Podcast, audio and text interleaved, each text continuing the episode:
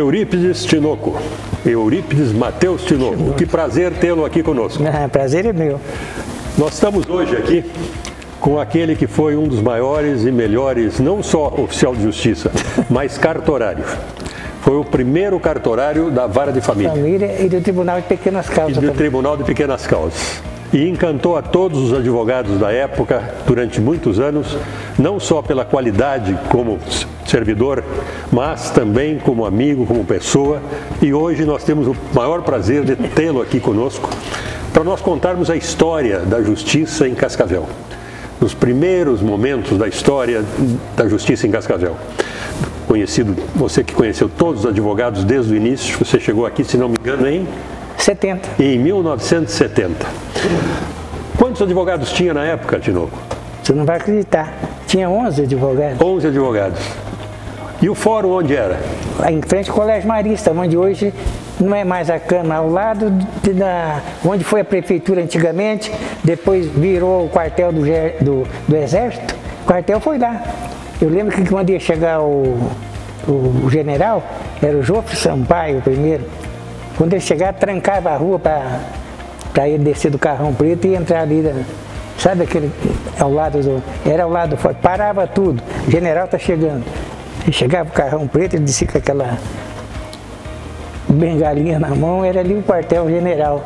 Depois foi lá para o quartel-general, lá para o Parque São Paulo, ali onde é que tem um, Um triângulo? um triângulo. Um triângulo ali. Aí foi para lá o exército e depois para lá.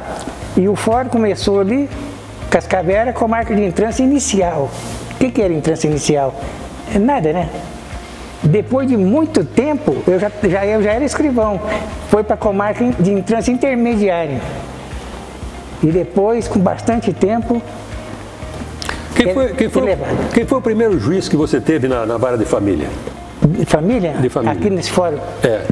foi o doutor Hélio, Hélio Engenharte. do- Hélio, doutor Hélio Engenharte, É, né? Ele era juiz do crime, quando criou a vara, ele pediu opção e eu assumi como escrivão. Era bom? Ele? Era boa aquela época? Nossa senhora, era uma família, naquele tempo sim, podia dizer que era uma família forense. Era todo mundo, parece que era parente. É E verdade. tanto, tanto o pessoal da justiça, como os advogados também.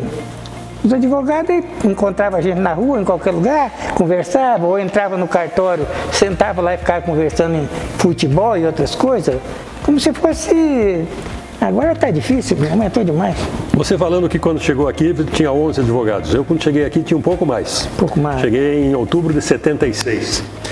Mas não vou esquecer nunca que a primeira vez que eu fiz um- uma, uma decisão na, na- na vara de, de família e que nós tivemos uma audiência, você como cartorário, é que orientava eu, recém-formado, como é que deveria atuar ali. Agora é a sua vez de falar e agora é a vez do promotor. Para aí um pouquinho, espera um pouco. Esse relacionamento com- que existia entre cartorários, advogados, promotores e juízes, naquela época, não existe mais. Por quê? Eu não sei. Não sei o que aconteceu. Você acha que é porque o volume de advogado é demais, não dá tempo nem de dar atenção para as partes mais, né?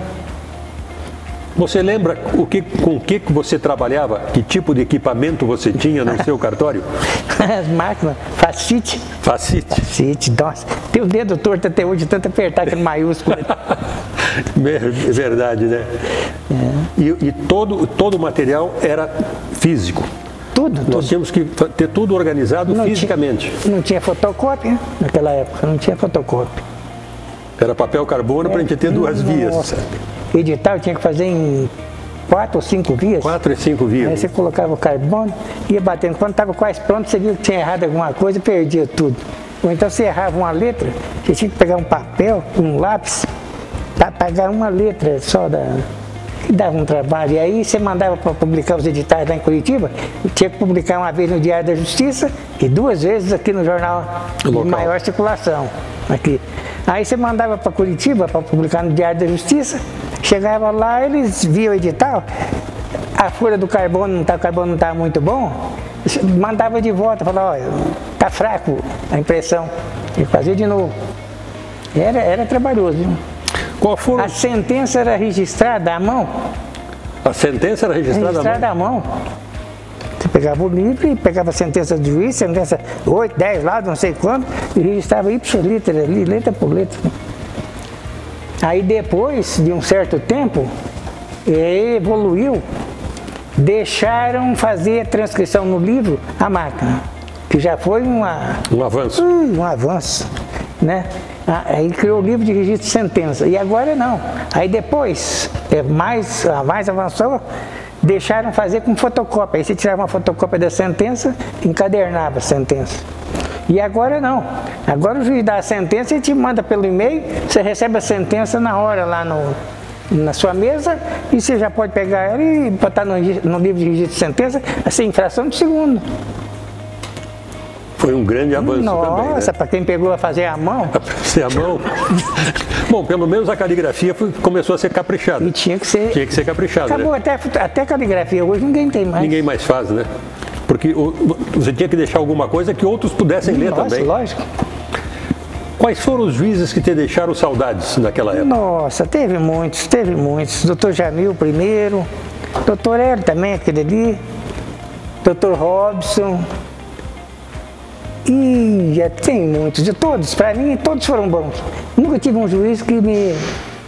Aliás, aliás diga-se de passagem, era uma época que nós não tínhamos nenhum problema com juízes. né? Não tinha, né? Os juízes todos faziam parte dessa mesma família forense que você Pois falou. é, era né? a família. A gente se encontrava todos fora do fórum, conversava, jogava futebol junto, Exatamente. ia jantar junto, Sim, fazia festa junto, time, promotores, tinha lá no vagão com o doutor Jadir-. Do, do Jadir. Você jogava bola Joguei lá, joguei naquele, no, Lá no- jogou? no vagão. Pois é, e aquilo ali era um festão, né? E era todo mundo unido, né? Todo mundo ali jogando. Tudo E ali. nem por isso a justiça deixava de andar. E nem por isso havia qualquer problema de conflitos, né? Nada, nada, nada. Nunca vi falar de nada naquela época. não. De mim até. Não tinha nada. Nós tivemos grandes advogados também que passaram por Cascavel na sua época. E você deve ter conhecido eles. Mas um deles que me deixa saudade, e eu acho que deixou saudade para ti também, foi o doutor Altamiro. Mesmo. Foi um presidente fantástico que nós tivemos Foi na OAB. vocês também. Da OAB. Era um, um- um advogado educadíssimo Educadíssimo. e que mostrou para todos que a educação era uma maneira de se abrir portas sem criar nenhum problema. Por que que hoje nós O não... Tacílio Ribeiro também. O acho que Tacílio Ribeiro também. Também foi Foi, educadíssimo. foi, foi o, o- aliás, o primeiro advogado, o primeiro presidente da OAB aqui. Foi ele? né? Foi ele. né? Então nós tivemos grandes advogados aqui. E esse relacionamento que existia entre advogados, promotores, juízes e, e cartorários e oficiais de justiça, hoje não se vê isso, seja pela quantidade também de advogados que tem hoje, evidentemente, que não dá mais tempo, mas também parece que houve assim uma espécie de isolamento. Isolado. O que, que você, você acha que levou a isso? Não sei se foi a cidade que cres- cresceu muito, né? Expandiu demais. O volume, talvez vão no fórum muitos advogados, não dá tempo de, às vezes, atender todo mundo com, como precisava, né? Eu acho que só pode ser isso. O que, que você acha? Olha, eu acho uma das coisas também que me parece, a, a tecnologia, de nós não precisarmos muitas vezes ir ao fórum Também. e mandamos tudo por online, nós não conhecemos as pessoas. Exatamente. E o não conhecer as pessoas também vai fazendo com que nós fiquemos longe delas. Isolados. Isso é uma coisa que nos preocupa. Eu diria para você, nesses anos todos, e você me parece que ficou no fórum mais de 30 anos, 45? 45 anos. Só depois que você se aposentou que você resolveu tirar direito. Ah, foi. Primeiro que eu tinha vontade há muito tempo, mas não tinha faculdade aqui. Eu tinha que sair para estudar. Você lembra como era antigamente? Aham. Era São Paulo, era não sei aonde, ia fazer vestibular. Né? Meus meninos começou em São Paulo, você ali formou em Blumenau, a Cristiane em Moarama.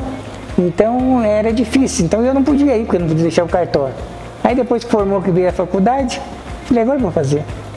E, e dos seus filhos, quantos seguiram a sua a carreira Quatro. de advogado? Quatro. Os quatro? E comigo cinco, e agora o neto formou O neto formou-se também. Agora estão falando em me processar por formação de quadrilha. tá certo. Você veio da onde?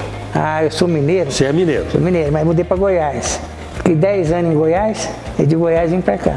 E aqui sentou raízes Ah, e não vai mais. Cascavel me aqui recebeu. foram os filhos que nasceram todos? Todos. Os netos nas- estão Já nascendo aqui? formado, já? Já formado, qualquer dia vai ser bisavô, logo, logo vamos ser bisavô.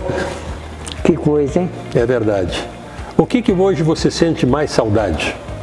Dos advogados. Do fórum eu até nem sinto saudade do. Daquele era muito trabalhoso para mim, né? Mas eu sinto falta dos advogados, aquele contato para contar as fofocas, né? O advogado chegava, a primeira coisa que eu faço, sabe o que. que isso aí era, aquilo era bom. E falar de futebol, né? Sim, futebol. Diga-se de passagem, me contaram que você é cruzeirense. Agora larguei Agora não é mais, Não, né? abandonei. Tudo bem, eu, nem sei se existe. Tudo bem, eu sou gremista também, estou na mesma situação, quase não, chegando lá. Portanto, não vamos nos preocupar. Acabou. Mas era um momento de descontração, né? A gente nos encontrávamos para falar sobre futebol. O time do outro, seu time perdeu. Isso. E, existia tempo para isso, né? É. Muito tempo. Que coisa, eu não sei o que aconteceu. Sabe que é? Acho que talvez a informática também, viu? Nos afastou, né? Nos afastou. Nos afastou. Hoje, se você for analisar, não precisa ir no fórum advogado. Verdade. Fazer o que lá, né? Processo você vê tudo aqui. Eu fico pensando hoje que eu sou advogado, como os advogados sofriam. E às vezes chegava lá, queria ver um processo, e você sabe como é que é cartório. Principalmente o meu, com aquela quantidade de processos, que eu fui o primeiro, então tinha mais de 60 mil processos arquivados e andando. E aí pedia um processo no arquivo, e aí, rapaz, às vezes nós levava, às vezes, duas horas, até, até mais, às vezes até nem achava. E o coitado do advogado ficava lá esperando eu achar o processo. E agora que eu vejo hoje, como era sofrido aquilo, né?